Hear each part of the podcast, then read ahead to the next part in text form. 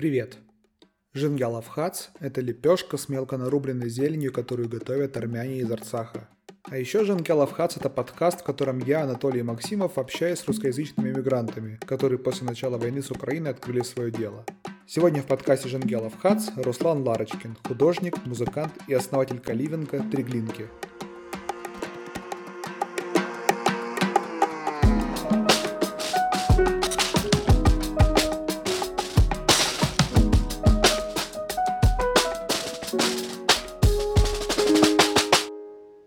прожил в Петерговском общежитии почти 6 лет. До поступления в университет мне казалось, что общага – это в пятером в одной комнате, все постоянно бухают, никогда не спят, все общее, прям как в советской коммуналке. Моя же общага была гораздо более современная. Я жил в блочном корпусе, в каждом блоке двух- и трехместная комната, на блок раздельный санузел, на четыре блока кухня. Мы с соседом жили вдвоем, третьего соседа мы так и не видели за год, во второй год там поселили первака, которого мы благополучно изжили через два месяца. А в третий год я переехал в двушку с мертвой душой. И еще три года жил один до переезда в квартиру в Питере. Так что опыта жизни в четвером в одной комнате, как у моих друзей из МГУ или физтеха, у меня не было. А привычка иметь собственную комнату появилась уже очень давно. Когда я увидел, что в Каливинге три глинки есть вариант заселения в комнату на 8 человек, меня аж немного помутило. Мне 28 лет, у меня жена, я даже близко не могу представить, каково это – жить с целой толпой людей в моей спальне. В то же время, всего год назад, мы с соседями по дому приютили больше дюжины бежавших от мобилизации парней, пятеро из которых пару месяцев снимали дом, в котором до этого жила всего пара, и ребятам приходилось ночевать, в том числе втроем в одной спальне. И я также недоумевал, как им это удается, еще и не разозраться. Вообще вопрос жилья в Ереване стоит остро с самого начала войны, и большинство людей привыкли думать о том, чтобы снимать целую квартиру – но также многие регулярно поднимают в чатах вопрос о поиске соседей для совместного съема жилья. Идея как-то организовать совместное проживание так, чтобы это было чем-то большим, чем случайное соседство или хостел, мне в голову не приходило, но оказалось, что Руслану она пришла уже давно, и в центре Питера уже есть усадьба 19 века, в которой живет несколько десятков человек. По приезде в Ереван он решил повторить успех, хоть и в чуть меньшем масштабе.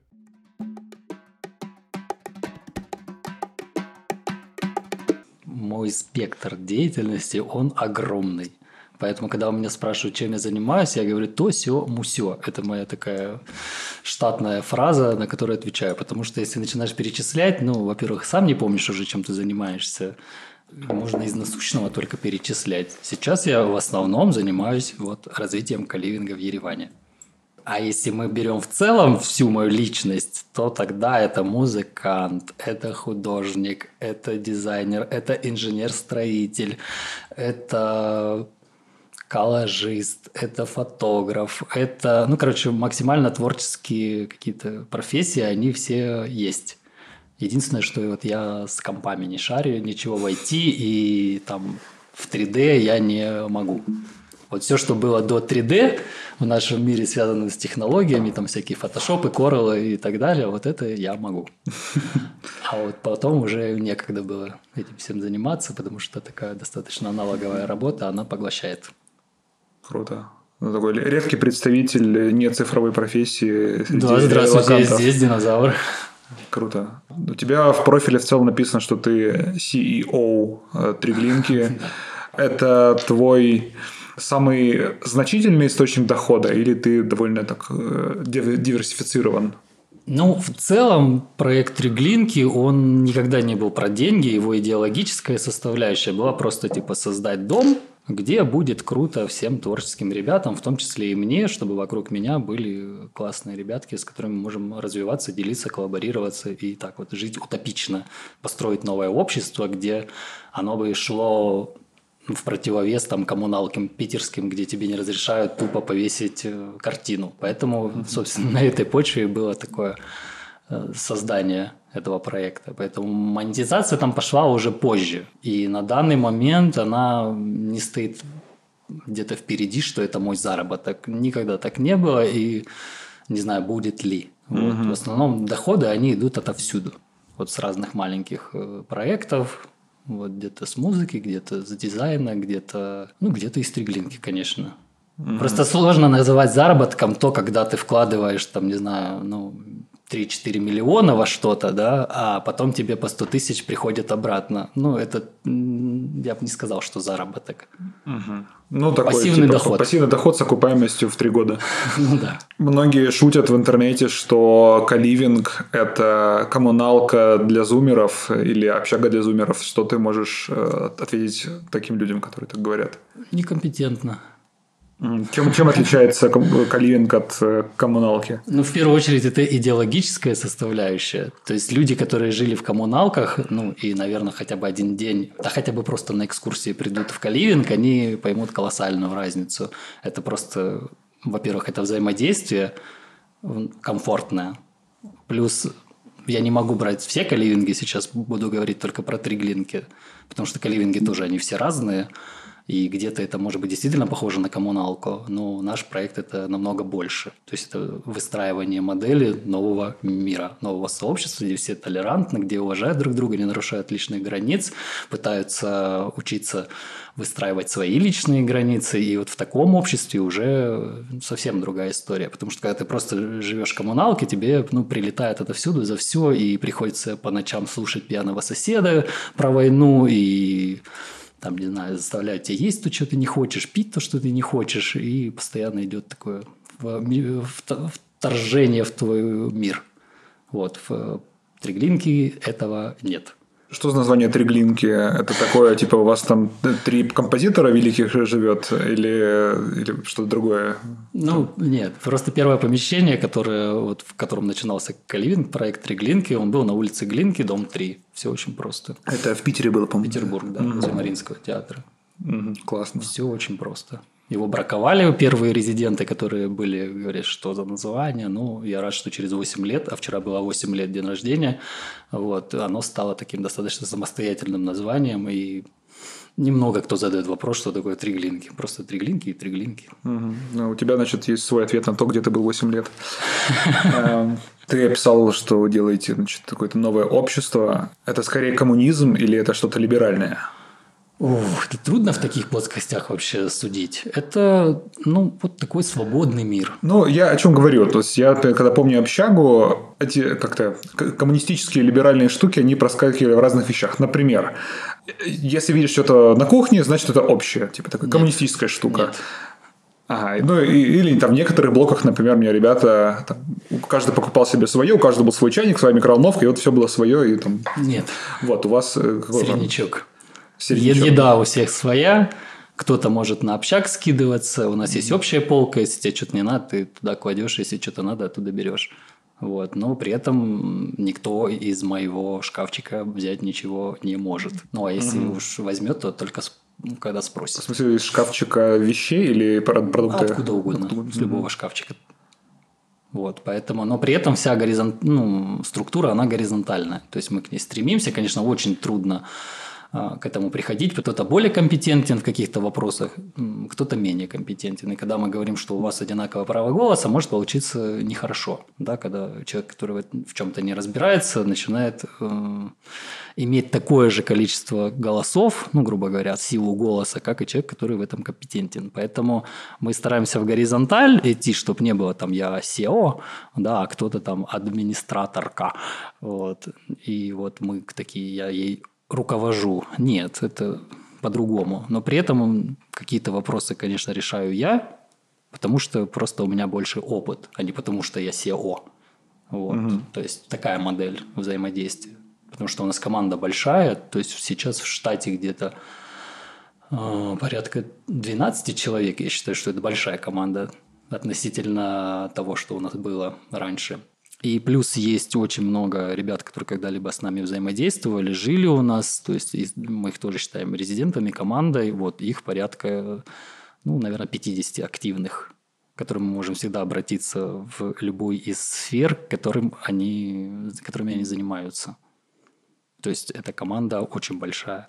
И если мы будем где-то SEO, а где-то прислуги, грубо говоря, да, то мы ничего не построим, никакое взаимодействие. Угу. Слушай, ну тогда э, тут мне уже нужны какие-то подробные комментарии, потому что я, когда там слышу слово каливинг, я просто представляю себе, ну, условно, там, не знаю, 5-6 комнатную квартиру, там, или, там, не знаю, дом какой-нибудь двухэтажный, в котором просто люди живут, снимают комнаты. Когда ты говоришь, что у тебя команда из 12 человек, закономерный вопрос, а что вы все делаете? Это хороший как будто, как будто бы звучит, ну, нужен один человек, чтобы просто собирать деньги со всех, платить за, за коммуналку, и все, конец истории. Так вот, я говорю, мы вообще, видишь, просто каливинг – это максимально подходящее современное слово для нашего формата. Кто-то говорит, что мы там коммуна, кто-то говорит, что мы хостел, а мы выбрали такую посерединке категорию, типа каливинг. Мы совместно живем, да, все, мы каливинг. Потому что как-то по-другому придумывать какие-то новые термины и слова, ну, нет сил, наверное, на это, чтобы каждому объяснять. Каливинг уже и так более-менее понятно, но в первое время надо было всем объяснять. Смотри, наша деятельность, она заключается не только в совместном проживании, но также у нас есть коворкинг, который может прийти не только резиденты, но и люди извне, то есть как отдельная сфера. Это я говорю сейчас про Петербург. То есть у нас ага. есть коворкинг, у нас есть э, бальный зал, ивент-зал, где проходит очень много мероприятий. За 8 лет мы их там тысячи провели. Вот, и сейчас очень активно. У нас проходимость где-то 30 тысяч в месяц людей. Это именно по мероприятиям. И, соответственно... Фига. Это много, да. да. Это только статистика Яндекса. Я не говорю там про Google и DoubleGIS, которым пользуются mm-hmm. в России. Вот, то есть это большой поток, это экскурсии, это лекции, это йога, это концерты, и это большой объем.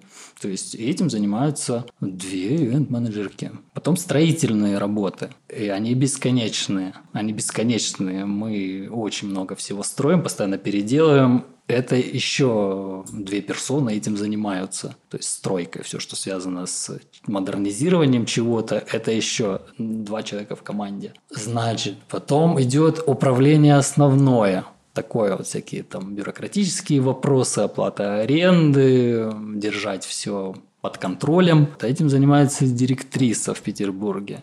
Потом есть администраторка, которая, собственно, занимается заселением, ответом в директе по вопросу заселения и, соответственно, сопровождение в этот мир. Потому что, когда ты приходишь в особняк 19 века полкилометра, и где 45 персон живут, это непросто. И поэтому тебе нужно объяснить все нюансы, а каждый дом он имеет нюансы, mm-hmm. особенно большой. Три душевые, пять туалетов, и везде есть какие-то нюансы. Здесь бумажку выкидывай, а здесь не выкидывай, а здесь то, а здесь все.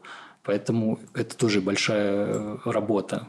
Хотя просто подумаешь, администратор. Что там администратор делает? Паспорт сфоткал, деньги взял и все, белье выдал. Нет, там совсем другая история. Потом э, отдельная персона занимается раздельным сбором. Отдельная персона занимается афишами для мероприятий. Большая команда есть угу. чем заняться, потому что сфера выходит за пределы просто съем жилья. Вот. И поэтому, когда говорят там слово каливинг, к сожалению, да, вот э, приходят мысли, как у тебя, что это просто квартира, там много комнат, просто живут люди по комнатам, и у них общий спейс, типа, и туалет. Вот это каливинг. Угу. Но при этом концепция какая-то, она, как правило, отсутствует. Угу. А у нас она присутствует. Ну, э, я, конечно, видел анонсы разных мероприятий, которые проходили в твоем пространстве, в Ереване, конечно. Ты сказал, значит, 45 человек живет э, в Питере, угу. а в Ереване это сколько? 25. Ага, значит, э, твоя компания приютила примерно 70, как-то позволяет прикольно жить 70 людям примерно в месяц. Одновременно, да. Ага клево. Ты говорил, значит, про сообщество. Кто, ну, кто живет в твоих э, каливингах? Какие это люди? Слушай, ну если изначально мы как-то определяли концепт в плане, ну вот мы приходит человек, есть анкетирование, да, у нас перед каждым заселением человек заполняет анкету. И если мы изначально отбирали более творческих ребят, потому что был такой арт-резиденция, мы сейчас так и периодически... То есть отбирали, вы прям буквально какой-то там отбор проводили? Ну, конечно, конечно. Это, ну, это твой дом. Тебе же не все равно с кем жить, да? Ты хочешь... Ты, ты сам живешь в, в Каливинге? Да, да. То есть 8 лет я живу в Каливинге. Привет, я Руслан, мне 31 год, 8 лет я живу в Каливинге. Вот. То есть отбираешь, конечно, просматриваешь mm-hmm. анкету, если что-то не подходит, ну, извините. Mm-hmm. Потому что поток есть, есть у тебя возможность выбрать классно, когда есть возможность выбрать Вот, наверное, это самое наверное, главное отличие от коммуналки. В коммуналке ты не выбираешь, кто твои соседи, и, соответственно, от этого комфорт и микроклимат в доме не очень хороший. Угу.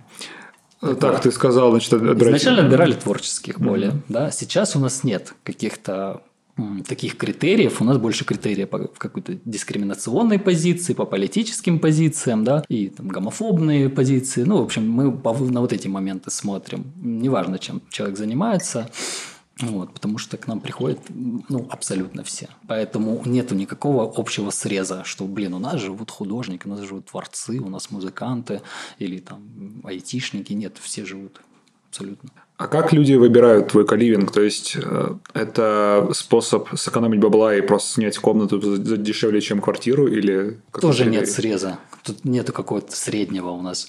У нас есть ребята, которые зарабатывают ну, там, по 5 тысяч долларов в месяц, да, но выбирают такой формат жизни, потому что им прикольно так жить. У нас есть кейс, где люди имеют свои собственные квартиры, да, но им там одиноко. И они идут жить в 10-местную комнату, потому что классно. То есть бросая свою квартиру, сдая, сдавая ее в аренду и идти вот жить в общую комнату, потому что классно, потому что люди хотят объединения, люди хотят дружить, люди хотят тепла, люди хотят совместного чего-то племенного, я бы назвал. Там, где тебе каждый вторник, сегодня вот у нас собрание, называется «Огонек», то есть каждый вторник мы собираемся, обсуждаем насущные проблемы, да, предложения, как, что такое. нужно улучшить, как, как кто провел недельку. Угу. Ну, собственно, открытый такой вот вечер, когда мы все собираемся и обсуждаем, что в Ереване, что в Петербурге. Угу. Слушай, я видел в прайс-листе Каливинга, что можно значит, снять действительно койко-место в 10-местной комнате. Угу. Как взрослые люди умудряются спокойно жить в таких условиях в длительное время? Типа, как, как с личной жизнью, не знаю, как, как это работает? Личная жизнь никогда не мешает проявляться, так скажем. Есть очень много мест, где можно заниматься личной жизнью. Поэтому я за 8 лет не, не слышал ни у кого, чтобы возникали какие-то с этим проблемы. Природа вещь такая, она но я, я имею в виду, что там, когда я жил в общаге, э, там все было просто. Я говорю соседу, слушай, погуляй пока подольше. Там, или там, кто-нибудь там вешал на, носок, например, на ручку двери. Здесь такая же история, или просто народ более открытый и могут какие-то вещи просто прилюдно делать? Э, как ну, нет, прилюдно никто не делает. Прилюдно никто не делает. Вот, но если там в душе кто-то что-то делает, есть же душ, есть ванная, ага. есть джакузи. Там. Понятно. Есть где много мест, понимаешь? У нас пространство 90 метров. Есть ночь, там никого никогда обычно нет. Есть, люди найдут, где заниматься делами. Понятно. Поэтому в этом вопросов нет. А как просто жить в восьмиместной комнате, там, 10-местной? Да просто. Это же место для сна. Мы всегда позиционируем это как место для сна. То есть обычный человек, который живет в своей собственной квартире, обычный человек, я так выделил, конечно, не очень обычный человек, мы такие необычные, а ты а вы обычные. В общем, человек, который живет в своей отдельной квартире, он воспринимает ее вот как свое царство. Да, а мы позиционируем, что это место для сна. Потому что когда ты, опять же, в Петербурге, да, вот вы спите 10 человек в комнате, а потом ты выходишь из комнаты, и у тебя там все, у тебя зал 19 века 50 квадратных метров, у тебя коворкинг 50 квадратных метров, у тебя кухня 50 квадратных метров, у тебя коридоров 100 квадратных метров, у тебя оранжерея, там спортивный уголок, терраса, три балкона, своя парадная, собственно. Ну, тебе что вообще? Ну, ты спишь, закрыл глаза, и все. И ты там, у тебя сны или нет снов. А потом проснулся. Важно, что тебя окружает, когда ты проснулся. В комнате, ну что сидеть в комнате, когда у тебя полкилометра дома? Не, ну я просто э, подумал о том, что вот я сейчас живу с женой, мы вдвоем в квартире, и все равно нам обоим важно иногда побыть одному. Там, типа где-нибудь в какой-нибудь комнате запереться и, не знаю, почитать, посмотреть кино, поиграть в видеоигры, mm-hmm. послушать музыку. Как э, можно находиться одному в, в квартире или доме, в котором живет э, больше десятка человек, там два, а то и четыре? Ну, во-первых, ты можешь всегда попросить не взаимодействовать с тобой, во-первых. Угу. Вот, и по сути сидишь в наушниках и там читаешь книгу, залипаешь в компе, и по сути никого не существует. Когда ты куда-то смотришь в одну точку и слушаешь музыку, то других людей, по сути, и нет. Но, опять же, нужно понимать, что этот формат выбирают люди, которым кайф так жить. Понятно, нужно побыть одному всем. Ну, есть для этого природа, есть еще торговый центр, не знаю. Ну, куда-то отвлечься, ну, сходить. Понятно, да. Просто. Но, опять же, если ты прям жесткий интроверт, ты не любишь людей, не любишь общество, не любишь разговаривать, ну, тогда ну, смысла нет жить в Каливинге. Просто его нет смысла. Как часто люди разочаровываются в формате? Кто-то разочаровывается по разным причинам. Кто-то, может быть, насчет удобств, кто-то, ну, не сошлись, может быть, с кем-то, да. Ну, знаешь, э, говоря на бизнес-языке, какой у тебя ретеншн второго месяца? Большой, очень большой, 95%, наверное. Угу. Может быть, больше. Ну, то есть, это такой формат. Да не уходит никто, по сути. То есть, уходит в основном по каким-то конфликтным ситуациям, потому что не у всех развит эмоциональный интеллект, не у всех э, развиты какие-то выстраивания границ и не нарушение других границ. Вот, а на этой почве в основном все срачи. Потому что когда врывается такой кто-нибудь дикий, да йоу-йоу, йоу-моё, каля-маля, там, и на простом таком, на наглом что-то это, так сразу такие воспринимаются, потому что ну, есть такой свой микроклимат, и когда ты не эмпатично входишь в эту компанию, так скажем, а просто в, в, с ноги залетаешь, то это, конечно, часто не нравится. И, соответственно, самый главный навык, наверное, который там пригождается, это умение адекватно реагировать на критику. Даже не на критику, а просто... На обратную связь? Да, да, угу. да. Потому что когда ты скажешь, блин, чувак, мне так не нравится, можешь так не делать. Кто-то скажет, прости, сорян, да, я понял, услышал. А кто-то скажет, э, блин, да я так всю жизнь делаю, мне удобно. Вот, и все. Если ты вот так вот заходишь, добра не жди. И как такие конфликты решаются? То есть это вот на вечере во вторник или ты можешь как-то подключаться к решению конфликта? Вопрос так, э, степени, степени запущенностью, так скажем. В основном, конечно, мы даем напутствие, наверное. Да, вот приходят, часто приходят, говорят, вот у нас такая проблема. И да, говоришь, ну, тут рассужи, так, рассудить надо тебе. Говоришь, вот надо так сделать, надо так сделать. Скажи это, скажи Как то. раввин выступаешь. Ну, короче. типа того, да, да, да. И вот они идут, решают. Если уже не получается у них, да, тогда это уже становится общей проблемой. И это реально перерастает в проблему, надо ее как-то решать. Опять же, даются какие-то испытательные сроки, да, и если не получается, то, ну, прощаемся. Так. Потому что микроклимат – это очень важная штучка. А ты значит, рассказывал, что в основном у вас были творческие люди, там вы создаете некоторое общество. А ты как-то участвуешь в том, чтобы создавать комьюнити вот, людей, которые были, были ли являются резидентами Триглинки, и там помогаешь ли как-то им ре- реализовываться, какие-то проекты совместные мутить или что-то такое? Да, да, да. Но опять же, если я вижу в них, что это сработает, ну, это я говорю уже через 8 лет. Раньше я пытался помогать везде, во всем, но это часто заканчивается тем, что я трачу очень много энергии, а человек, который говорит, давай что-нибудь делать, типа он вообще ничего не, не затрачивает и просто там передумал. Ну, то есть в основном люди, когда приходили, я первый, первый вопрос, который спрашиваю, говорю, что ты хочешь делать вообще вот по жизни? Я хочу это. Я говорю, давай сделаем это. И человек, да, да. А потом я вижу, что человек не двигается. Я двигаюсь больше, чем он, а хотя надо это в первую очередь ему, а я двигаюсь больше. Я понимаю, нет, все, я, значит, не буду двигаться. Вот, и теперь я двигаюсь там, где я вижу, что у человека есть э, искра. Вот у него есть искра, он-то хочет, да, вообще с удовольствием поможем. Там, не знаю, был парень, я говорю, что хочешь? Он говорит, хочу заниматься микрозеленью. Я говорю, круто здорово, давай. И все, мы построили ферму, снесли там одну стену в, доме, построили микроферму, начали выращивать микрозелень. Опять же, у нас там ООО было по сыреческим десертам. Оно также появилось буквально просто ребята говорят, хотим делать, давайте делать. И они там между собой чин-чин-чин-чин-чин все скооперировали, создали производство сыреческих десертов. Ну, я скорее про то, является ли одной из целей э, Триглинки э, какое-то типа созидание и эм, Короче, создание каких-то проектов среди резидентов. Да, есть... да, да, да. Это, это одна из основ. То есть очень сильная поддержка. Опять же, поддержка там, где есть э, искра. Все. Если просто человек, я хочу там я понял. это, угу. и ничего для этого не делает, то ну, мы не будем это развивать. Окей. Мероприятия, которые проводятся у вас на территории Каливинга, там в Ереване в частности, это инициатива резидентов или администрации, или то и другое? Как это работает? Ну, тоже по-разному тоже по-разному. Кто-то проявляет вот свою инициативу из живущих, да, но в основном у нас вот есть ивент-менеджер, и он ищет ивенты, устраивает их и так далее. Получает ЗПшку свою, процент с этих мероприятий, 50 на 50. Но любой желающий из каливинга может сделать свое мероприятие. Есть вот пространство, пожалуйста, бронируй, когда тебе надо, и устраивай. Тебе mm-hmm. поможем, чем скажешь? У тебя в Питере каливинг, получается, в два раза больше, чем в Ереване, и кажется, что там чуть побольше движухи. Э, ты сам появляешься э, там? Нет, я не был год. Как раз... С момента переезда? Да, завтра будет год, как я улетел.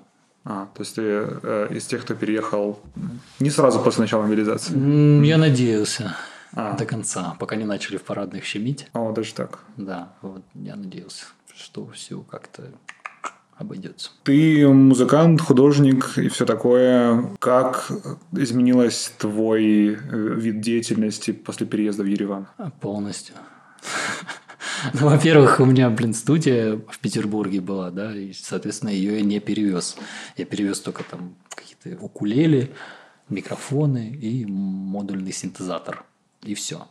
Соответственно, да даже если бы я перевез всю эту студию, мне некогда этим было бы заниматься. То есть музыка сейчас и творчество, оно где-то на второстепенном плане. Сейчас главная задача – это вот до конца укомплектовать каливинг, чтобы он был готовым, классным, крутым продуктом. Вот, потому что пока он пока не такой, надо над этим работать. Когда я скажу, что все, Толя, готово, вот тогда можно уже заниматься чем-то музыкой, картинами. Ну, как бы не, я пишу картины, но это такое чисто, знаешь, как арт-терапия между трудовыми буднями. Ты хочешь взять какой-то построить франшизу или это там скорее авторский единичный проект такой? Франшиза, ну, мы не рассматриваем франчайзинг типа как развитие проекта. Потому что за 8 лет очень много кто хотел сделать франшизу, но они такие, типа, давайте нам франшизу Старбакса, но мы сделаем, типа, там, шаурмичную. Потому что все видят в этом как какой-то доход, видят в этом какой-то просто прибыль, да, что Каливин какой-то хайповый формат проживания, давайте построим. Вот возьмем ваше имя, сделаем там все по-другому. Но у нас просто настолько, говорю, нестандартная внутри атмосфера, которая требует определенных навыков, там, ненасильственного общения, толерантности и так далее, что ну, ее не может просто взять дядька какой-то, у которого есть много денег, и ее построить. Будет классно выглядеть, будет круто, да, но по сути там будет ну, просто такой э, очередной апарт-отель. Хорошо, ну не франшиза, а, скажем, сеть. То есть... Э, сеть, да, сеть. Я очень давно хотел, и как бы там сейчас плохо не звучало, но если бы не война, то я не знаю, когда бы я выбрался за пределы Российской Федерации, потому что, ну, опять же, когда у тебя большой проект, у тебя очень много дел, у тебя постоянные движухи, и ты как бы всегда думаешь, что ты не можешь уйти на автономность, да, что без тебя сейчас все развалится. Вот эта мысль ну, была очень долго. И вряд ли бы пока я бы ну, не вышел за пределы понял, что все работает, все даже очень круто работает, все развивается, и что дистанционно можно этим заниматься. Потому что, ну, опять же, потому что хорошее управление там осталось. То есть, не знаю, если вот заменить там одну персону, что-то может все порушиться. Пока в том составе, в составе, который есть, там все круто. Все очень хорошо. Подписчики растут, доход увеличится, все классно. Сферы угу. открываются. Вот сейчас секонд-хенд открылся. Есть стереотип среди людей, которые не супер шарят, что значит, художник должен быть э, голодным. Э, естественно, это не так. Есть. Понимаю. Но э, я к чему? Я как-то вижу по тому, кто переехал в Ереван, в основном, конечно, это айтишники, и очень редко, когда это такие люди творческие. Насколько тебе было комфортно по бабкам переехать в Ереван, там, бросить э, какую-то штуку и вот тут начать что-то делать с нуля? Ну, было просто не то, что комф- комфортно. Ну, так, тебе пришлось тебе брать в долг, например, и у тебя были да, какие-то запасы? Да, да, у меня есть долги. Вот. Ну вот как раз подходит срок их отдачи, как раз год прошел, занимал на год.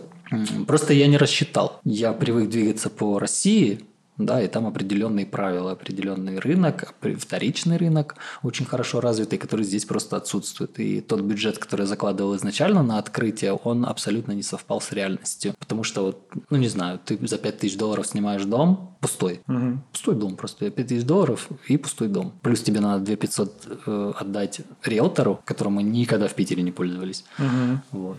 Просто... А задача риэлтора просто... Найти тебе пустой дом. Да, да, да, и, и больше и вот, В итоге делать. у тебя уже 7500, вот, и у тебя пустой дом.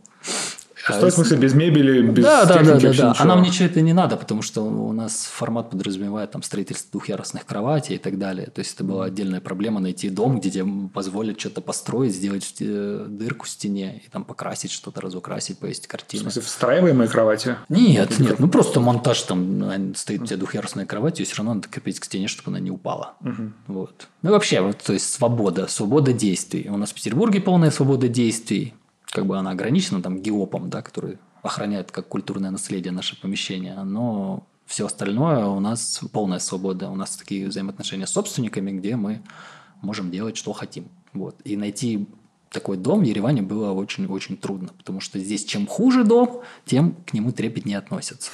Потому что типа такое, такая некая бедность, да, вот это мой дом, я туда вот все вложил, а ты сейчас хочешь убрать мой диван отсюда, куда ты его уберешь, а он там пропадет. Вот. Ну, в общем, была проблема найти пол. Угу. И вот тут я его нахожу, круто, собственник крутой, очень много помогал, ему большое спасибо. Ашот, One Love. Правда, очень много поддержки было.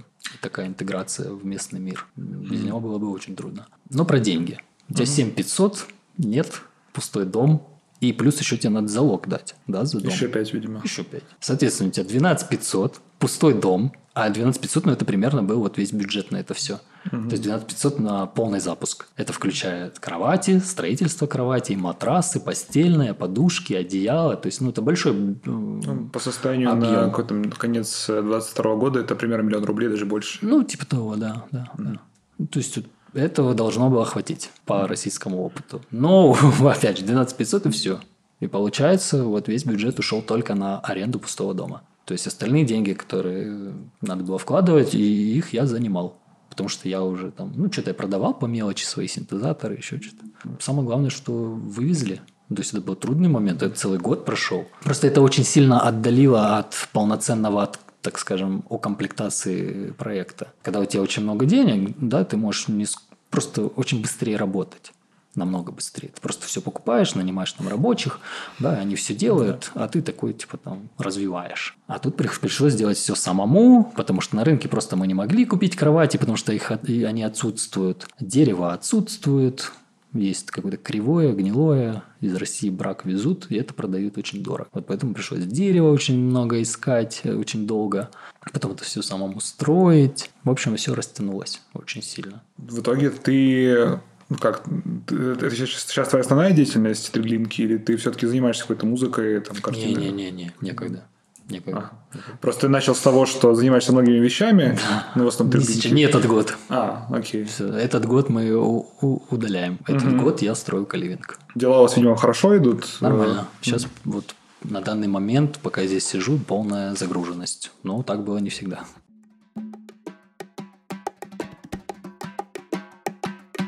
Чем ты занимался после начала войны до переезда? Я так понимаю, что в твоей жизни еще оставалось какое-то э, искусство. Да, все так же занимался, чем и занимался, по сути. Только тратя еще на скроллинг новостей по 4 часа в день. Ну, в плане, расскажи поподробнее про это. То есть ты там как художник, ты пишешь картины, продаешь их, э, как музыкант, ты играешь в группе, как где-то выступаешь, э, как выступал, по крайней мере, как, как это, что это такое у тебя? Ну, музыка в основном это просто релиз на площадке, да, и грубо говоря, доход с продажи цифровых mm. альбомов.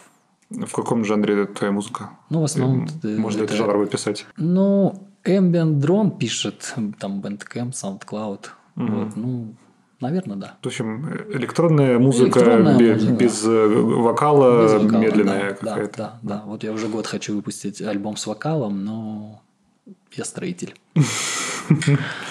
Но я все-таки надеюсь, что наступит этот час. Ты еще сказал, что ты инженер-строитель. Ты по образованию инженер-строитель или, или как-то по, Я по очень, очень, очень долго работал, да, инженером-строителем. Просто строили огромные Но образования инженера-строителя у меня нет. Я просто так себя называю, потому что когда ты долго работаешь инженер-строителем, ты становишься инженер-строителем. Ну да, логично. А Как с э, живописью?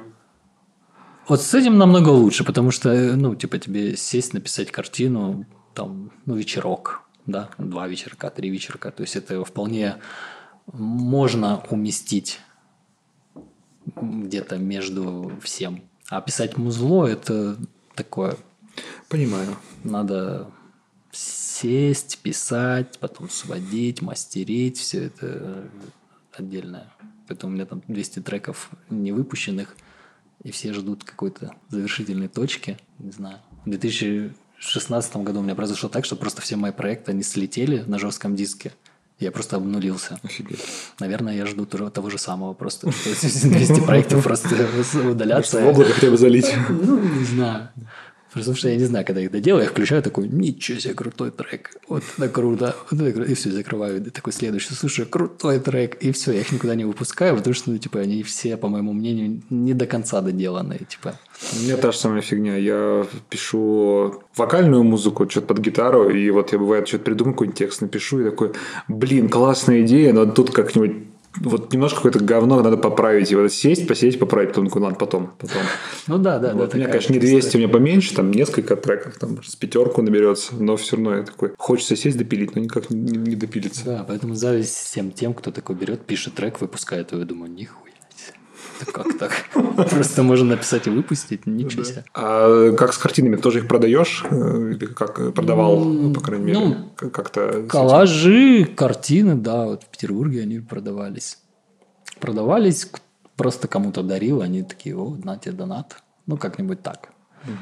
Вот. Здесь я даже и не пытался. Все хотел как-то в NFT залететь что-нибудь, но опять же это время. И, не знаю, либо кто-то просто возьмет под свое крыло и скажет, чувак, вот давай вот это делать. Я тебе помогу, буду продавать твои картинки. Вот тогда да, самому в это залазить, там разбираться, там тоже очень много путаницы. Это сейчас нет времени. Не знаю, мерч всякий делали, тоже с моими картинками, тоже продавали шоперы всякие, футбол, кепки. Мгм. Вот. Ну, сейчас этого ничего нет. Я просто рисую для, грубо говоря, для себя, для оформления каливинга там и так далее. То есть, ну, я от этого не завишу материально, как тебе сказать. Типа, если я не нарисую картину, я буду жить так же, как я и нарисую картину. Вот. Поэтому я это рисую чисто для души. Я с предыдущим гостем, гостей обсуждал, что я рисовать не умею и жутко завидую тем, кто умеет рисовать.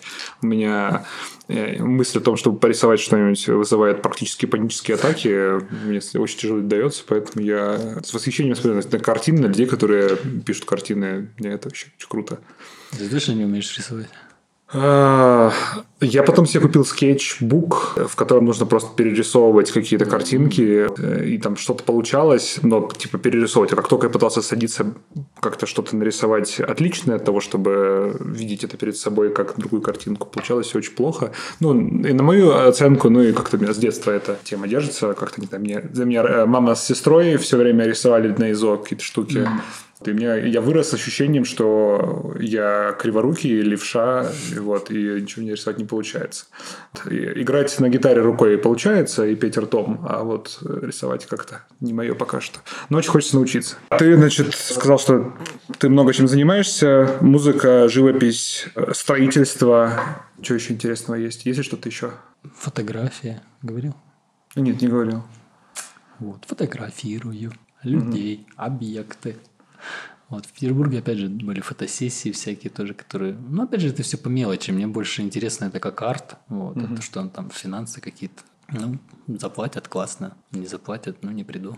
Слушай, ну, может ли вообще существовать искусство без денег? Да может. Может ли оно масштабироваться? Вряд ли. Ну, а в 21 веке, в 2023 году, ну, наверное, нужны бабосики, чтобы это все развивать. Это же огромный мир. И он, к сожалению, весь из денег соткан. Вот. Ну, Ну, да. не, ну ты можешь рисовать, тебе, конечно, рисуй, сколько тебе А, влезет. С обратной стороны вопрос, может ли коммерческое быть искусством? То есть, например, там фильмы Марвел считают, можно ли считать искусством, на твой взгляд? Да. А Ну, тут вопрос, что такое искусство тогда. Вот я люблю на эту тему полемизировать. Вот как, как ты для себя определяешь, что такое искусство? Ну, я больше, видишь, это позиционирование того, что, ну, ты что-то создаешь, значит, это искусство. А у меня все очень просто. Вот, типа, если что-то сделали, значит, это круто. Ну, круто, что это сделали. Это без моей оценки, типа, классное оно или не классное. Ну, типа, все, что создают, для меня и повара, понимаешь, как бы творческие люди. Ну, то есть, я не люблю слово искусство, а вот творчество, оно хорошо подходит под это все. Типа, ты, ты сотворил? Да. Значит, это искусство. Так вот. А сам ты творец, получается. Ну, типа, да, да, да, да. Творец. Э, Как тебе в Ереване? А, привык. Очень, Конечно. Очень, очень точное слово. Конечно. Скучаем, любим. Ты в Петербурге родился? Нет, я из Краснодарского края, но последние 10 лет я... Земляки, получается, Да? я из А Краснодара. Из Краснодара. Да ты шо? А ты откуда? Я из Брюховецкой. Ага. Знаешь такую станицу? Да, да. Что-то брюховецкое было, э, господи. Команда КВН БАК. Да, бак, еще какие-то продукты, я помню. Марихуана.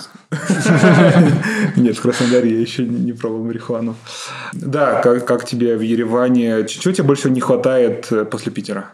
Да всего по чуть-чуть. Ну, как бы не хватает движух. Не хватает э, самого Петербурга, да, его красоты. Ты был в Питере? Я жил в Питере 10 лет. Все, здрасте. Я тоже жил в Питере 10 лет. У нас с тобой одинаковый кейс.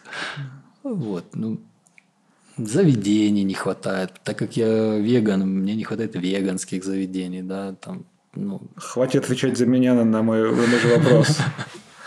вот, элементарные вещи. Ну, сервиса не хватает, да, везде, во всех сферах. Неважно, от курящего таксиста до просто тупо в ресторане где-нибудь обслуживания. Не хватает всего такого. Я всегда думал, что Россия достаточно такая непрогрессивная страна, да, но на фоне Армении есть чему Армении поучиться. Вот. Приложения всякие мобильные. Ну Вот э, у меня жена очень долго возмущалась э, тем, что Тиньков нас всех развратил, что мы привыкли к классному банковскому сервису, что открыть счет можно там по клику и все это дело, а тут нужно носиться и умолять банки, чтобы они открыли счет. Ну, Я вот для себя поймал такую штуку, что помимо всего прочего, сервис, не сервис и все такое, мне очень не хватает возможности сесть на велик и доехать до какого-нибудь Сестрорецка по какой-нибудь ровной дороге, Ну да. э, смотря на всякие деревья и леса. Я на велосипеде за год ни разу не катался. Вот я только на самокат встал разок и тут же расхерачил телефон, проехавшись по нему. Ну да, здесь я не представляю, как можно сесть на велосипед. Ну, я вижу курьеров на велосипедах, и я понимаю, что это возможно. Поэтому они мне дают э, такую не- некую надежду, что все-таки это возможно. Но я, например, поехал в Валберис на... Взял самокат, ой, самокат, велосипед на прокат. Я туда спустился с горы, такой, вау, круто, а обратно я его там оставил. Я его там оставил, просто, да, я припарковал, потому что невозможно ехать. Ну, Вот я об этом и думал. Ну, одно дело это горы, и там фиг с ним, ладно, можно там в гору включить первую скорость на велике и как-то попытаться подняться. Но... Второе дело тебя собьют. Да, да. Это то, что меня пугает. Поэтому я хотел сказать, что курьеры на великах это, да, это возможно, но это скорее необходимость. Ну это да. типа людям больше нечего делать приходится. Но я только представлю, что просто в Питере я спокойно ездил. Э, Я не ездил по тротуарам, я выезжал на проезжую часть, прижимался вправо, там врубал фона- фонарик на- сзади, и все было отлично. Вот. Или там по трассе ехал куда-нибудь там во Всеволожск, вполне себе прекрасно. Здесь я представлю, что я выезжаю на трассу и такой, да нет, нафиг мне нужен велик. Но опять же, видишь, говорят, раньше было хуже. Сейчас, типа, более-менее Ну, знаешь, регулируется. лучше, лучший враг хорошего. Тут, мне кажется, та самая ситуация. Ну, в целом, ну, ок. Но я, честно, ничего не знал до приезда в Армению об Армении вообще. То есть я когда выбирал, у меня была неделя выбрать, куда полететь, там был Казахстан, я такой, не, что-то вообще не хочу в Казахстан. Как бы и Ереван. И думаю, ну, наверное, в Ереван. Я думал, я еду куда-то вот прям в прогрессивное что-то. Типа, Столица. ну да, я в столицу еду, в столицу Армении, думаю, да, тут сейчас там магазины, вот это все, Икеа, Юникло, Макдональдс. Макдональдс я не ем, но он здесь есть, в отличие от тех. Здесь нет. Нет Макдональдса? Нет. Это тоже то, от чего сейчас страдает моя жена, что здесь нет, Мак- нет Ладно. Макдака. Ладно, простите. Только бургер, бургер Кинг и тот появится. Вот, вот скоро Ну, должен появиться. KFC есть. Да. Уже хорошо. Ну да, веганских мест э, Ну, здесь, к сожалению, нет. Данер пицца сегодня уже он в Грузии или вчера. Все, закончилось. Что пицца? Данер пицца. Расскажи, почему ты веган? Почему? Ну, потому что... в- Ну, история на самом деле долгая. Да, я изначально начал заниматься в 2011-2010 году всякими духовными практиками. В 2010-2011 году я начал заниматься саморазвитием, потому что до этого я бухал и принимал наркотики как Как не в себя. как не в себя, да. Вот. А потом начал такой хоп, какой-то там путь, что-то там искать. И постепенно начал бросать алкоголь, наркотики. И такое начал заниматься всякими практиками духовными. Вот. И начал отказываться от всего. Сигареты пытаться бросить. Вот. И такой думаю, так, чем можно себя еще облегчить, чтобы стать еще светлее, свои вибрации там э, поднять. И такой, так, можно не есть мясо. Все, я не ем мясо. И, собственно, ну, по сути, я вот так вот. Я ел только молочку, но отказался от рыбы, от мяса, просто чтобы мне стало легче. Чтобы как вибрации стало были легче? выше. Ну да. А виб- вибрации выше стали? Конечно, у меня вибрации такие высокие, что ты не поверишь. Вот. А потом уже спустя это все, там через год-два, я уже пришел к тому, что, блин, а какого хрена вообще я могу претендовать на жизнь, на тела, на эксплуатацию других вообще существ. То есть, благодаря вот этим всем духовным штучкам, все-таки в конце концов до меня уже поменялась такая позиция, что я просто не имею права. И все. И в этот момент, да. Вот у меня была прям жесткая зависимость от сыра. Сыр, вот, потому что я родился на районе, который назывался Брюховецкий молочно-консервный комбинат. И у меня там почти вся семья работала на этом заводе. Я весь соткан из молока, сыров, масла и так далее. Поэтому мне было очень трудно. И вот у меня я был, по сути, веганом с 2012 года, но вот кроме сыра. Вот сыр – это был мой грех. Понимаю, у меня та же самая история сейчас. Ну, точнее как, я иногда какую-то молочку ем, но то, из-за чего я срываюсь чаще всего, это сыр. Потому что, ну, во-первых, он вку- вкусный, зараза, а во-вторых, блин, его ну, тяжело найти в ереванских заведениях блюда совсем веганские, кроме салата летний. Ну да, вот я ем это- летний это- салат. Привет, будет. вешу 59,9. Собственно, вот такая позиция. Все, вот именно на веганство я перешел вот прям четко, без грешков. Это вот 4 года назад, на Новый год. Вот, но у меня была договоренность такая с собой, что если мне очень сильно захочется, то я смогу съесть. То есть я не буду себя там проклинать, считать не веганом и так далее. Типа я захочу съесть сыр, пиццу 4 сыра, я съем. И я этим пару раз пользовался. Когда у меня была там депрессия, я заказал себе 4 сыра, сижу в депрессии, ем 4 сыра, мне чуть лучше. Вот как бы так вот. Может, меня кто-то захейтит за это, обкидает помидорами, но я не ортодоксален в любых своих убеждениях. Как бы Ну вот у меня э, с женой на эту тему иногда стычки происходят. Я стараюсь э, уменьшить потребление молочки. Там, в основном, если, если я готовлю сам, я не использую никакие молочные продукты. Вот, Но тоже как-то мы договорились, что, ну, естественно, если будет стать вопрос жизни и смерти, то, конечно, я там молочку съем. Там, я, я не буду голодным. То есть, если я приду в ресторан голодный, и там не будет ничего без сыра, ну, блин, окей, я съем сыр. Вот. Ж- В животных я, наверное, не буду есть. Если я приду в ресторан, и там нет ничего без мяса, то я, наверное, буду голодным. Но если уж я в лесу останусь на, на несколько недель, и там ничего будет жрать, ну, извини, кролик какой-нибудь. Так что быть, наверное, я пойду на это. Ну да, Ты- поддерживаю. Ты как-то следил за своим здоровьем в период отказа от там, молочки и там, от мяса? Сдал ли ты какие-то анализы? Я- Может, только до сих пор ты мониторишь что-то? эпохондрик. Я всегда слежу за своим здоровьем, неважно, веган я или нет. Поэтому, конечно, я регулярно сдаю анализы, пью витаминки и так далее. Вот. Ну, в целом все ок у меня. Ты докидываешь там, B12, видимо. Да, я 12 просто ем под язычком натощак. и у меня B12 прям хороший. Да, витамина мне не хватает. Но это никак не связано с веганством. Я просто пропускаю прием витаминов. Потому что обычно их надо же есть просто с жирной пищей, а я не так часто ем жирную пищу, как надо принимать витамины.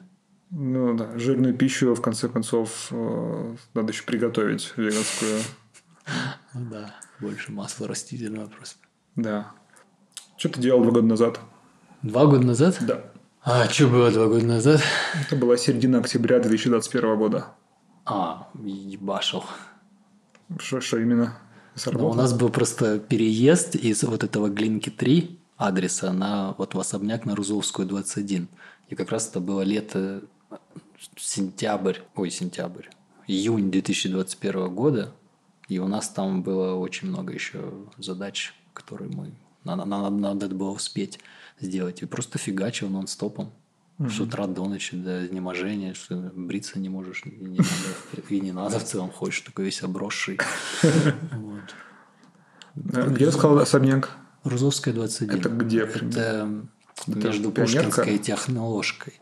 Это Техноложка. А, это прям центр? Да, да, конечно, круто. мы центровые, да. Ну, просто сказал особняк и подумал, может, где-нибудь, там, знаешь, Не. есть район ну, от, от Озерков до Пионерки, там где-то есть участочек. Да, да. Частный сектор. Такой. Где уделка, там ага. они все пересекаются в одной да. пятачке. Не, это прям в центре, да. Фига, круто. Не, там вообще круто, я говорю. А, а часто, часто проживание в, в твоем коворкинге? Вот я видел, что... Ой, э, в каливинге. Здесь я видел там ценник от 200 долларов примерно за mm-hmm. койку. Mm-hmm. Ну, мы сейчас делаем фикс прайс. У нас раньше было разные цены, но мы так подумали, что везде, в каждой комнате есть свои плюсы и минусы. Mm-hmm. Например, четырехместная комната, она типа четырехместная, но маленькая. Mm-hmm. Да? А восьмиместная, она восьмиместная, но огромная mm-hmm. сама по себе. То есть там очень много свободного пространства и так далее. Ну, короче, есть везде свои плюсы и минусы, поэтому мы сейчас уравниваем э, стоимость во всех комнатах будет одна. Какая? 80 тысяч драм. 200 баксов, короче. Да. Ага. А в Питере? Я не помню. Честно, если я не ошибаюсь, 13 тысяч начинается. Угу. Ну, короче, тысяч. грубо 150 баксов, 150-200 ну, баксов. Да, угу. да, да. Так, значит, два года назад ты фигачил, да. пере, перевозил каливинг да. на новое место. Да. Где ты себя видишь лет через 5-10? Хочется свободно перемещаться, не хочется вообще привязываться. 19 год, 22 год, они показали, насколько все твои фундаментальные вот эти скрижали, где надо себе там какой-то участок купить, что-то там построить, что-то делать, что все такое, знаешь, нерушимое. А вот они показали, что это все просто уже не будет работать, не осталось каких-то гарантий того, что все будет ок. Mm-hmm. Поэтому хочется просто быть свободным, максимально облегчиться, да, то есть да, продавать все свои вещи, которые у меня в Петербурге еще очень много. Я устраивал целую гаражку, связанную с продажей моих вещей, и вот там продал, и они еще все равно остались, и хочется вот все допродать, чтобы вот максимально быть легким. Там сетап музыкальный тоже уменьшить немножко. Хочется просто путешествовать, э, смотреть мир. Ереван, по сути, это первая заграница моя, помимо Украины. Вот я был в Украине там в 2014 году, как раз до Майдана я жил в Украине. И это была такая относительная заграница. Ну, как бы там Мне кажется, тяжело найти кубаноида, у которого нет родственников в Украине. Вот. У меня есть родственники в Украине. У меня тоже в разных местах причем. Ты сказал про что-то эти усадьбы, участки и все такое. Я тоже когда переехал в Ереван, думал о том, что у меня родители часто пытались промыть мозги, типа начни копить на квартиру, тебе нужно купить квартиру. Я так рад, что у меня нет квартиры в России, да, потому да. что мои друзья взяли ипотеку что-то типа за две недели до начала войны или что-то такое. Да, много такой... таких кейсов. Много, много. Да, и, и нет такой точки, да, на этой планете, где бы я сейчас сказал, блин, вот там можно взять, и будет вот тебе счастье. Не, ну Канада. Тоже везде сомнительные все, они там очень сильно экономически зависят от э, китайцев. Но они хотя бы не воюют ни с кем, у них с соседями что, нормальные пока отношения. Что мы не знаем, мы не знаем, что будет там через 5-10 лет, понимаешь? Я просто вырос и понял, что этому миру, блядь, нехорошо. Что здесь всегда где-то какое-то говно происходит, и что оно в любой точке планеты может произойти. Ну, может-то может, но как-то вероятности везде разные. Разные, я, абсолютно. я верю, что в центре Евросоюза вряд ли кто-то там на кого-то пойдет войной. Прям вот маловероятно. Мир безумен, поэтому Это я, правда. я вообще не знаю, куда ориентироваться. Поэтому хочется жить плюс-минус одним днем. Да, вот реально степ-бай-степ, шаг за шагом. Вот что тебе надо ближайший там, квартал делать. Вот этим заниматься. Я вижу просто большую квартал. сетку квартал, Тут, извините, тут- тут бы- меня- тут бы- тут бы на 9, э, в смысле, на, на неделю бы еще придумать какой-то план. Ты говоришь сразу на, на 3 месяца Ну, я так, я Оптимист. Оптимист, да. Вот. И при, и Поэтому- при этом ты делаешь супер оффлайновый бизнес. Да, это моя проблема, потому что я такой думаю, так, сейчас я подойду опять. Такой, уехал из Питера, надо делать что-то, чтобы быть супер легким и мобильным. Сделаю-ка я еще один каливинг. В стране, в которой идут военные действия почти. Да, да, да. Да, это я, Не, привет. ну, ноябрь 22 года это как раз типа два месяца спустя того, как было очередное вторжение Азербайджана. Да, да. Я когда летел, мне друг армянин говорит, ты знаешь, да, что там это? Я говорю, да. А я сам ничего не знал вообще, что здесь происходит, ничего, да, я знаю. Ну, э, блин, хочется куда-то все-таки в онлайн тоже перебираться, как отдельная персона, отдельно от триглинки, типа просто, типа, чем я могу быть полезен. Вот это, знаешь, миллионы экспертов, которые я тебя сейчас научу, и вот надо понять, чему я могу на... Зачем учить? У тебя есть 200 треков не- недосведенных. Не надо, пожалуйста, оставь их, пусть они будут недосведенные. Так может, досведешь, и будет потихонечку капать тебе от, Spotify копеечка. может, может. Не знаю. Ну, хочется, эти, блин, мордой торговать, там, знаешь, что блогингом каким-то Ну, заниматься. поставь себя на обложку EP. Ты, когда уезжал из России, думал о том, что хочешь туда вернуться? Стал ли ты какие-то себе оценки чувственные, когда ты сможешь туда вернуться?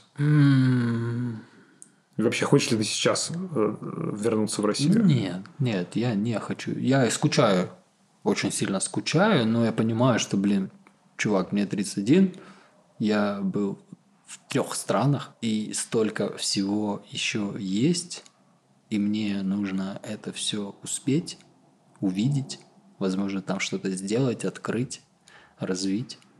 Ну, типа, у меня нет тупо времени возвращаться туда, где я был 30 лет. Просто нет возможности. Мгм. Ну, и это, бы я просто хотел даже, да, представим, что там все нормально, там все четко, все там развивается. Вот. вот даже на, в этих условиях я бы не, туда не поехал, потому что есть еще очень много всего впереди, чего я еще не знаю. Поэтому возвращаться куда-то к старому нет, только вперед. Ну, и я бы с удовольствием слетал бы там, гостил бы, походил бы по всяким местам, которые за 10 лет не обходил Но ты вот с ноября прошлого года ни разу не был еще в России. Не-не-не, опасно. Мгм. Всегда паранойя, типа, сны снятся, что ты прилетаешь такой, и потом хоп, ты в казарме. Как этот э, монеточка на чьи-то стихи спела, что Бывают ночи, только лягу В Россию поплывет кровать И вот ведут меня к оврагу Ведут к оврагу убивать тоже какие-то похожие штуки. Я за полтора года тут, наверное, раза три порывался. Такой, ну все, сейчас сгоняю. Это вот сначала в мае прошлого года у друга близкого была свадьба. Я такой, ну как? Ну типа мы 10 лет дружим. Больше уже сколько? 14 лет мы дружим. Что я на его свадьбу не прилечу? Потом такой думаю, так, А вот если в этот момент как раз все и закроют. Да, или закроют, или кто-нибудь посмотрит в мой инстаграм и такой, «Не- нет, окей. Он в итоге переехал сюда, уже тут год, год живет. Вот, потом такой, так, блин, у меня же там бабушка с дедушкой, которым уже за 80, думаю, за 85. Блин, ну, типа, есть шанс, что я их не увижу живыми. Хочется сгонять. Такой, так, ну, вроде там острая фаза мобилизации закончится, можно сгонять. И только я об этом думаю, там, то Пригожин там пойдет на Москву, то еще какая-нибудь хрень. Такой, ладно, хорошо, я понял, вселенная, я все сигналы вижу. Вот, да.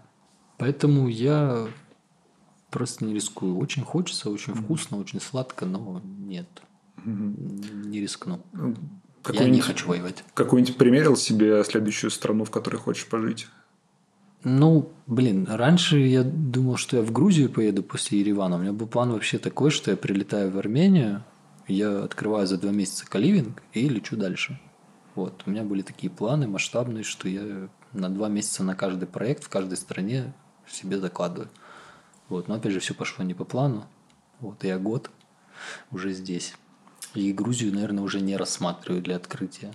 Типа я хочу просто ехать и открывать каливинги, понимаешь? Потому что в очень многих... Оставлять за собой каливинги. Да, да, да. В очень многих странах просто ждут.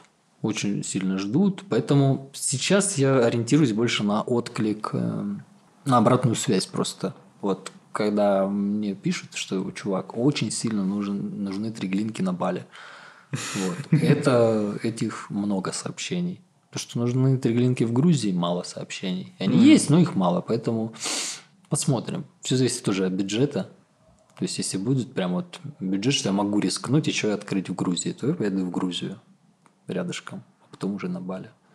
А так план был, да, Армения, э, Грузия, Бали, Индия и Китай.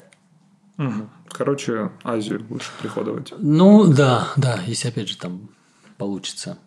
Потому что в Китае там нужно с инвесторами. Там нужно кто-то... Нужен говорящий по-китайски человек. Кто-то, да, из тех ребят, которые могут в этом заинтересоваться и не и дать возможность. Из, одного, из одной страны агрессора в другую страну агрессор. Ну, так, чисто флаг поставить и уехать.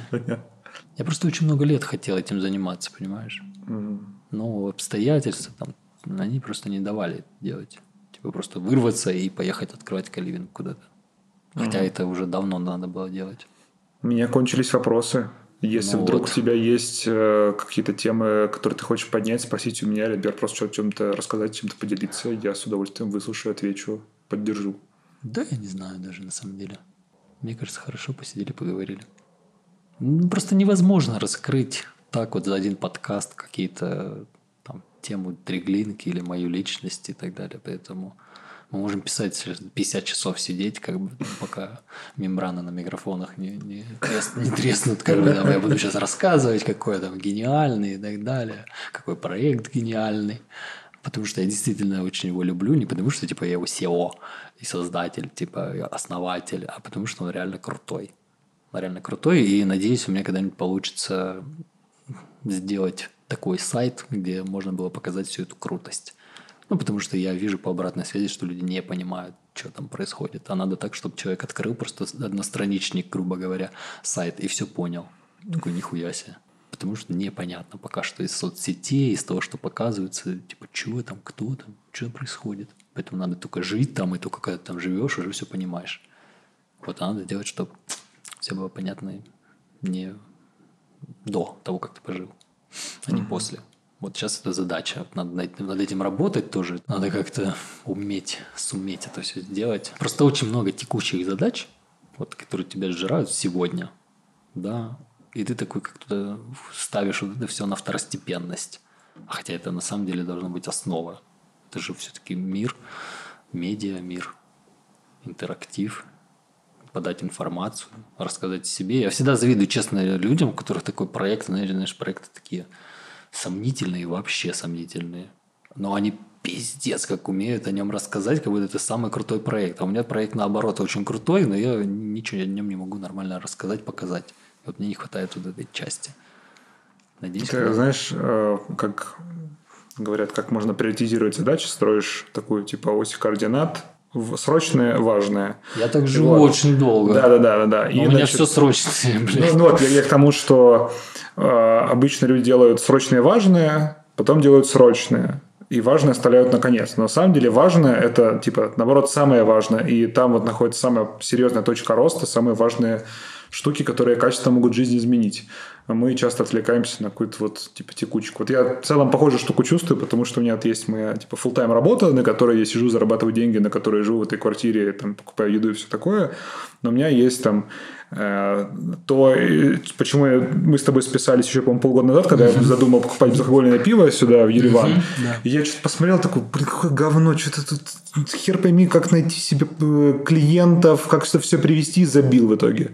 Вот. И сейчас я снова эту тему поднимаю. Я уже нашел себе логистическую компанию, которая не за миллиард готова это доставить. Так. Потихонечку беру контакты поставщиков, там потихонечку так общаюсь с бухгалтером. Вот я как-то маленький-маленький шажочек делаю, как туда-сюда. Значит, вот. скоро появится много вкусного. Надеюсь, да. Потому что я так Пообещай, состав- не надо мне надеюсь. Пообещай. Руслан, скоро появится много вкусников. Хорошо, обещаю. Если ты не готов мне покупать сотню, а то и две сотни банок в месяц, вообще легко. В месяц сотню банок. Ну, мы можем помочь Не, ну типа, э, я просто... развивать это. Ну, это можно поговорить. Ну, то есть я поставил, состроил э, Google табличку, прикинул все там траты туда-сюда, и там, чтобы я зарабатывал на этом хоть какую-то копеечку, А ты еще зарабатывать хочешь. ну, шу- хоть хотя бы там как-то хоть мороженого купить. Ну, хочется там, не знаю, банок 500, э, 500 это прям от минималка, что я должен в месяц реализовывать, но хотя бы тысячу, а то и полторы. Вот тогда как-то что-то будет прям приятно, греть душу, скажем. Ну, блин, это задача такая, да. Ну, я вот общался там с несколькими барами, кто-то готов там сотню в месяц брать, кто-то, может быть, даже две, кто-то 50, но это вот я, когда весной общался, это вот было так, я, наверное, на 400 насобирал с где-то трех-четырех мест. М, Ну, в целом есть. В целом потенциал. как-то потенциал есть, но Но надо если армянское именно заведение развивать, давать армянскую культуру, грубо говоря, не акцентироваться на релакантах, да, только, а вот прям реально внедрять это в ментальность Это армянскую. очень сложно, это, это прям жуткий геморрой, потому что э, любой армянин, которому я говорю безалкогольное вино, мне говорят, ты что, дурак, что ли? Ты что делаешь? Ну, что, понимаю, что за глупость? я Или я да. прихожу в ресторан и говорю, хотите безалкогольное пиво? Что? Вот. Э, У меня тут был э, товарищ, я предложил ему пробовать безалкогольное вино. Я заказал на Wildberries, он приехал сюда, или там родители привезли с Яндекс.Маркета. И он попробовал безалкогольное вино и такой, это ж прям вино. Нифига себе, есть оно у тебя уже вкусное. готовая реклама есть. Да, да. Ну, то есть э, работать с возражениями довольно геморройно, гораздо проще и быстрее выйти на какую-то э, горячую аудиторию. То есть я просто вижу среди релакантов, что очень многим больно от того, что они не могут не купить ничего, кроме Балтики. Ну да, да. Вот, и я как раз один из них. Но в Ереван Сити есть еще вкусненькое пиво там. Да, там этот, э, синька такая, не, не стрелла, а как он тут называется, не помню. Да, я даже не помню. Что-то есть. Синька. Вот. Так что, надеюсь, посотрудничаем с тобой, кроме как в подкасте. Спасибо, что пришел. Спасибо тебе, что позвал. Класс. Вы слушали подкаст Джингелов Хац. И с вами был его ведущий Анатолий Максимов. Подписывайтесь на телеграм-канал подкаста, ссылку на него вы найдете в описании к этому выпуску. А еще я завел профиль на Патреоне, ссылка на него будет там же. Делитесь своими любимыми выпусками с друзьями, мне сейчас очень нужна поддержка. Совсем скоро начну выпускать видеоверсии подкастов и дополнительные материалы. А также в описании к подкасту есть ссылки на соцсети Триглинки. Приходите на мероприятие в Каливинг и, возможно, вы захотите стать частью большой творческой коммуны. Услышимся совсем скоро. Мерсишат. Hadi Johnson.